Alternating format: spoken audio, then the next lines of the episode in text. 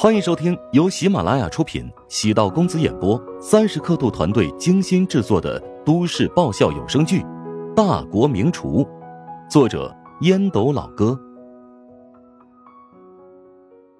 第九十二集。有些演员在一段时间内经常出演各种各样的电视剧，很快市场会反映他的演技太模板化。其实呢，不是他演技不够。而是曝光度太高了。陶如霜觉得陶如雪是眼红自己。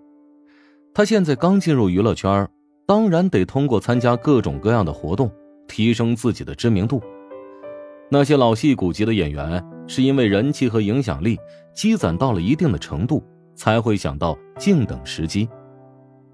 两人就因为这个矛盾，差不多两天没有说话，见面跟仇人一样。乔治夹在其中，也是叫苦不迭。原本以为呢，两姐妹许久不见，关系能缓和不少，没想到好像更加严峻了。陶如霜将乔治喊到房间，拉开抽屉，取出一个包装精美的盒子。乔治古怪的望着陶如霜：“小姨子，这是弄啥呢吗？”陶如霜秀发很长，遮住了双颊，五官明晰。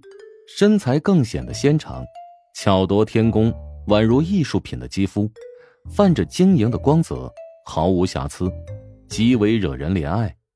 陶如霜绷着表情说道：“喏，这是特地给你准备的。”给我的。乔治接过盒子，什么东西啊？唇膏啊。陶如霜无奈的翻了个白眼。乔治看似精明。连唇膏礼盒的包装都不认识，你上次不是折断那个冰棍的唇膏吗？没错，那又如何？那一次是给陶如雪一个教训，她可从来不认为自己做错了什么。你低估女人对口红的珍惜程度。陶如霜语言复杂，姐夫还真是个钢铁直男，一点都不了解女人的心情。你如果真想要跟他缓和关系，这个心结就必须得化解。哈，你为我着想，我有点感动。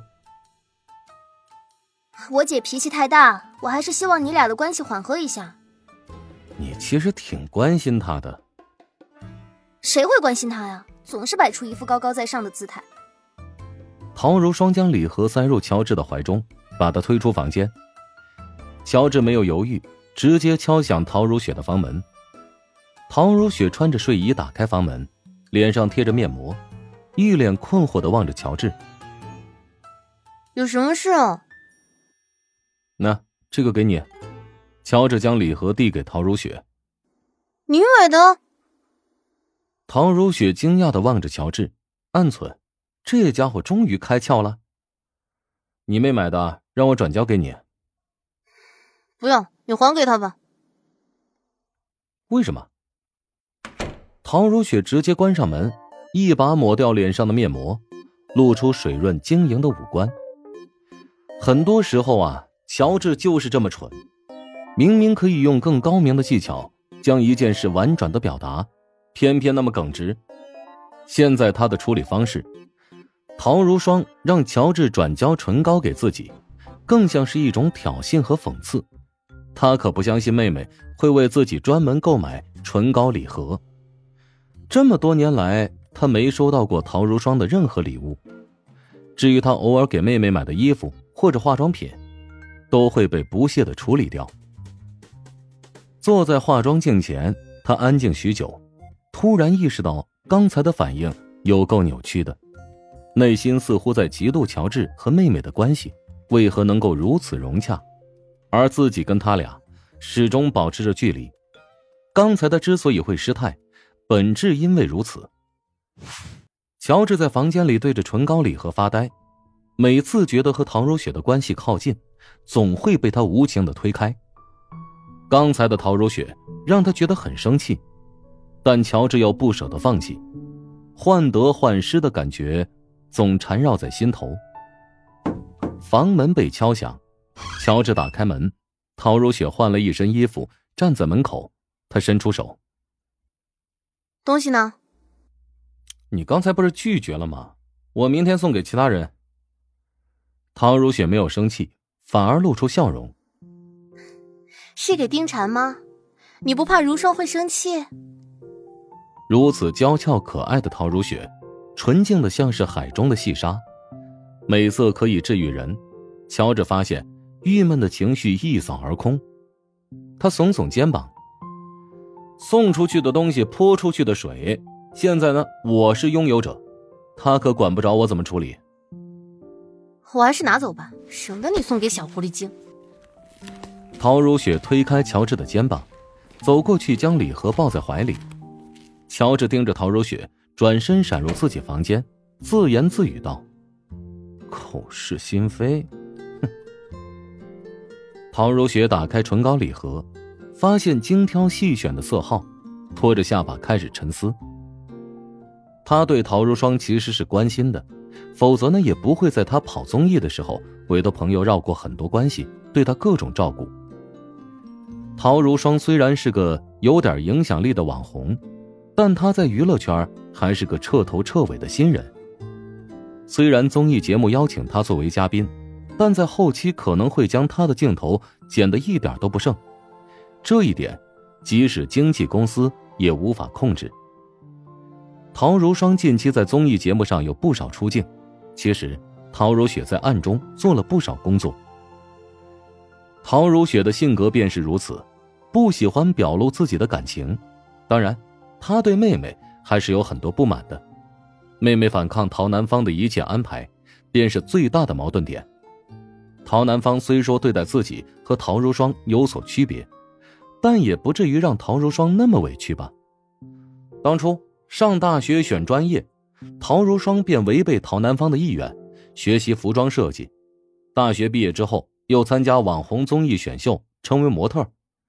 不仅陶南方觉得二女儿太叛逆，作为姐姐也很难理解陶如霜的选择。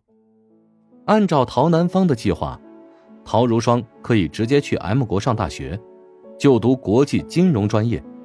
毕业之后呢，先到跨国企业工作几年，再将一部分有关投资的项目交给他来打理。然而，陶如霜彻底跑偏了轨道。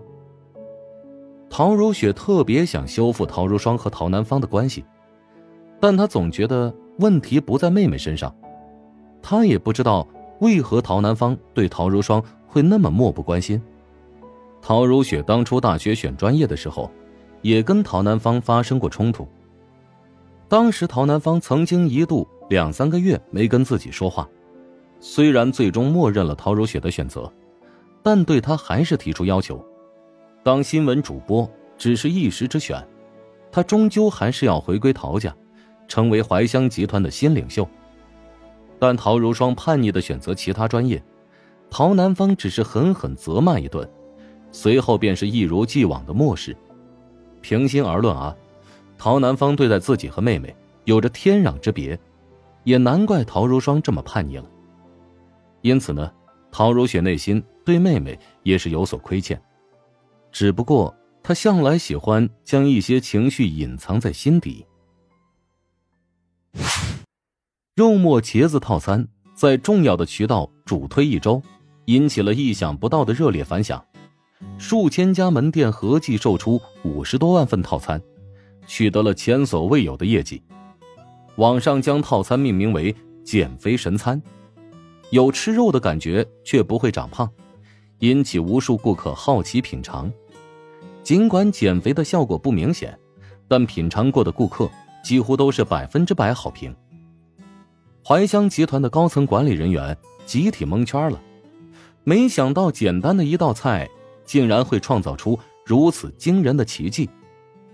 宋恒德无疑靠着此次运作，重新找回了自己的位置，将刚冒头的谭震压了下去。宋恒德感慨，还真应了那句话。哎呀，成也萧何呀，败也萧何。本集播讲完毕，感谢您的收听。如果喜欢本书，请订阅并关注主播。喜马拉雅铁三角将为你带来更多精彩内容。